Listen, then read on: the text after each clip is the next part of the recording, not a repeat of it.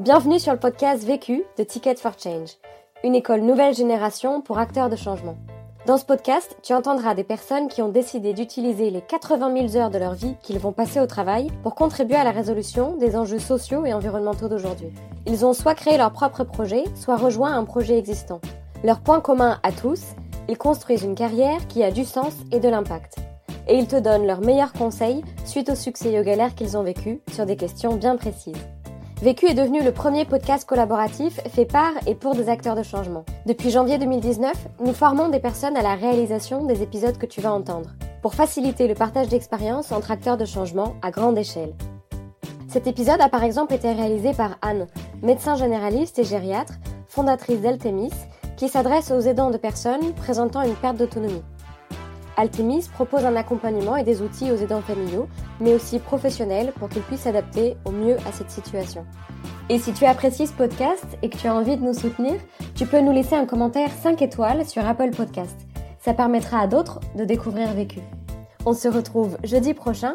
En attendant, bonne écoute. Je n'ai qu'une question à vous poser. C'est quoi la question? C'est quoi le problème? Vécu À chaque galère, Des retours d'expérience pour gagner du temps et de l'énergie.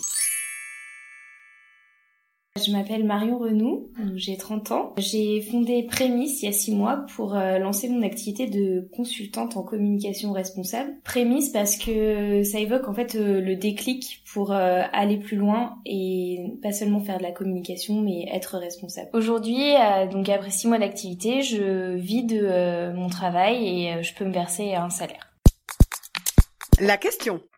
Comment réconcilier son job avec ses valeurs euh, sans changer de métier? C'est-à-dire euh, comment euh, mettre du sens, mettre plus de sens dans son travail au quotidien et avoir un impact? Le vécu. J'ai commencé à travailler dans le secteur public parce que il y avait une utilité sociale déjà de base dans l'entreprise dans laquelle j'étais.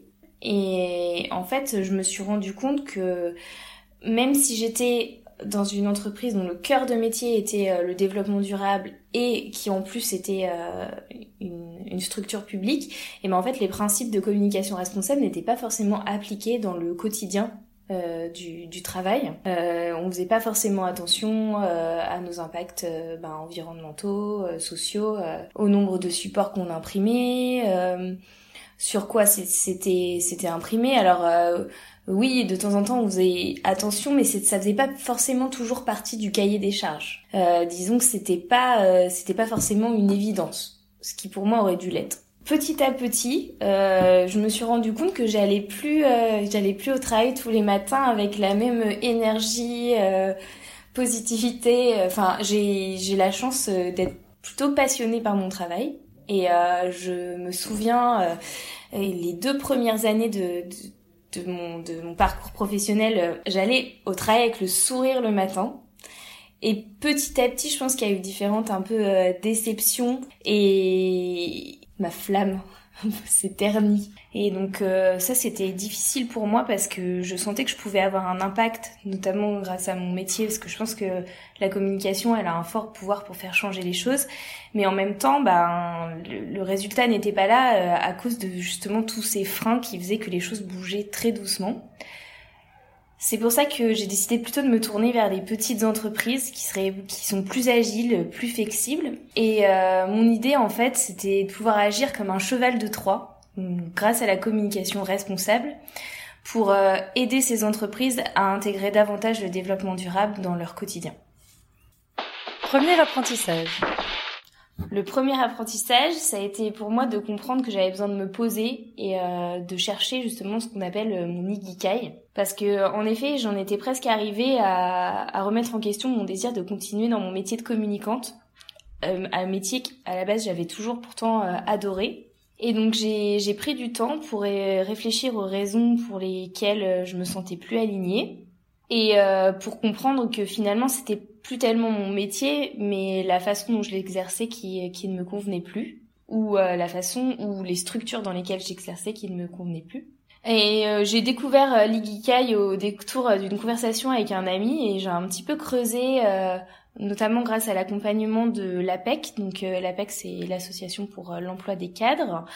Et j'ai eu une consultante qui m'a vraiment bien accompagnée euh, et grâce à des, alors ils ont différentes méthodologies, euh, des tests, euh, des discussions, j'ai pu poser les choses et puis comprendre que finalement j'avais envie de continuer à être une communicante. En fait, l'ikigai c'est le, le, la croisée des chemins entre trouver quelque chose que vous aimez faire euh, dans lequel vous êtes doué et qui est utile au monde et réussir à finalement à gagner votre vie avec ça. Donc moi en fait euh, ce que j'aime c'est c'est simple c'est euh, c'est avoir des contacts avec les gens et me sentir utile et, porter des projets et les faire ce que j'appelle les faire briller. Je pense que j'ai la chance d'être plutôt douée de, là-dedans parce que c'est quelque chose d'assez naturel pour moi et le relationnel je pense c'est vraiment un de mes points de force. Et justement, je me suis rendu compte qu'il y avait pas mal de petites structures qui avaient euh, des vrais besoins en communication et qui aujourd'hui n'avaient pas forcément un contact de confiance euh, qui pouvait les accompagner euh, régulièrement sans pour autant être embauchés dans leur entreprise.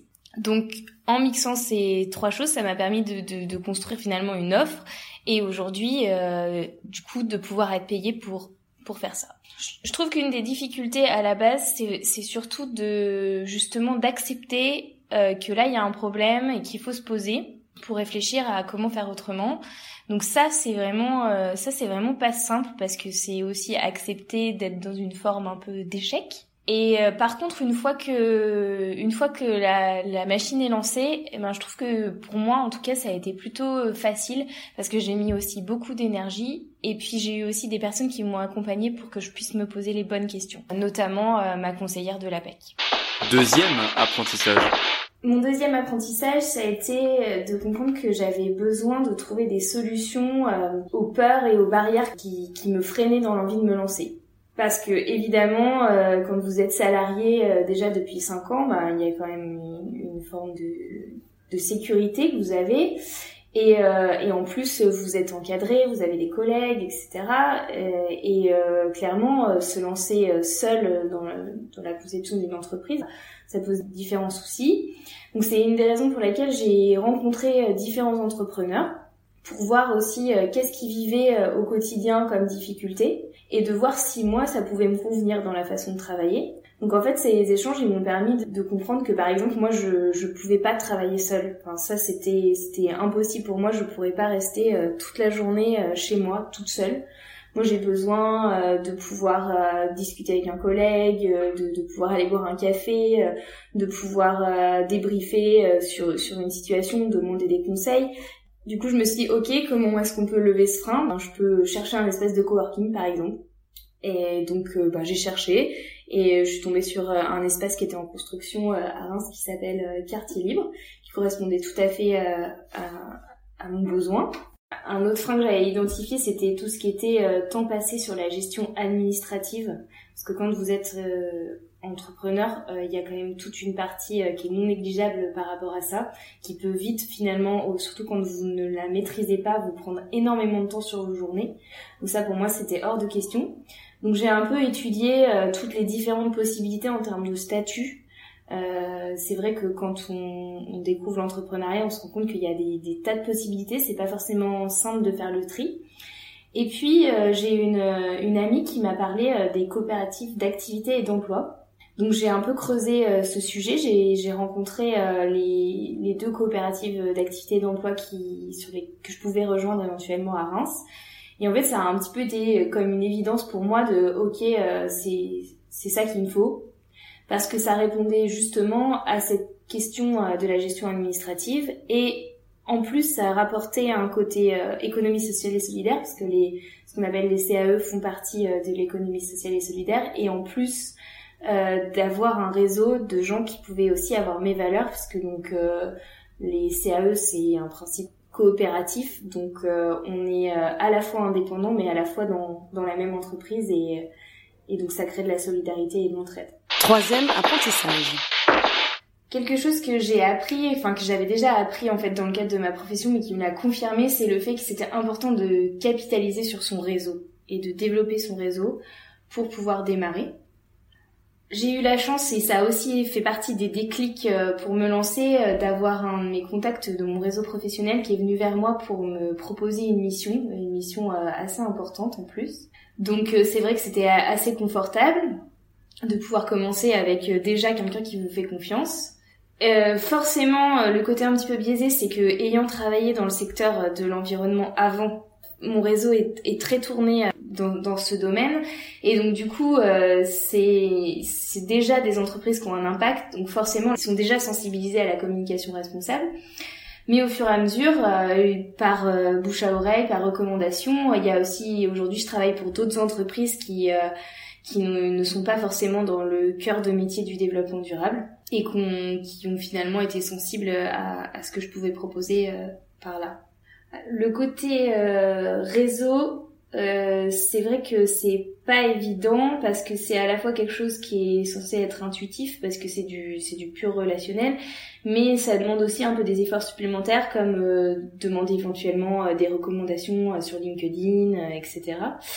Euh, moi, j'ai eu la chance de pas trop avoir à demander aux gens, donc euh, faut, faut espérer que c'est parce qu'ils sont satisfaits de ce que je propose. C'est, vrai que c'est toujours un petit peu délicat de demander une recommandation à quelqu'un, donc en fait, je pense que la meilleure chose à faire, c'est finalement de, de faire en sorte que vos clients soient satisfaits de votre travail, et dans ce cas, ils vont avoir tendance spontanément à le faire, euh, à le faire d'eux-mêmes et à vous recommander.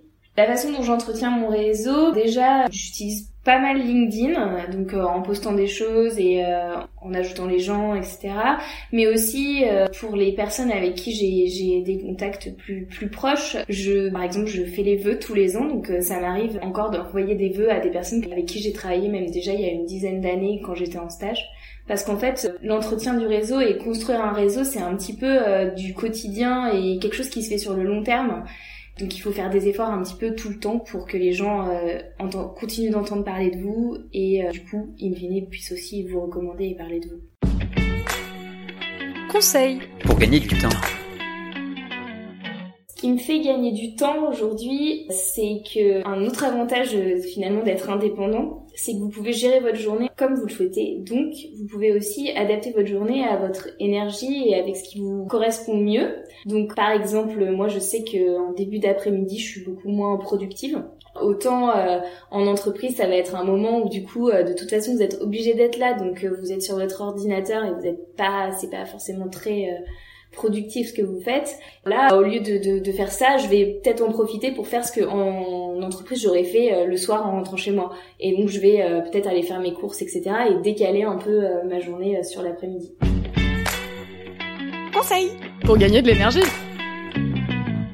Ce qui me fait gagner de l'énergie dans mon quotidien, c'est des gens dont je m'entoure parce que un autre avantage euh, d'être indépendant, c'est que vous pouvez aussi choisir plus les gens qui vous entourent parce que vous choisissez l'endroit où vous travaillez. Finalement, euh, vos clients, d'une certaine façon, vous les choisissez aussi. Et donc du coup, j'essaye au maximum de travailler avec des gens qui me donnent de l'énergie, qui sont positifs et pas avec des personnes qui sont dans un concept négatif parce que finalement il y a certaines personnes qui vous qui peuvent vite vous vampiriser euh, votre énergie et votre positivité au quotidien et un autre moyen que j'utilise c'est c'est le sport parce que euh, c'est motivant et vous vous êtes dépensé et finalement pour euh, en gagner le double euh, en énergie vitale après. L'autre question.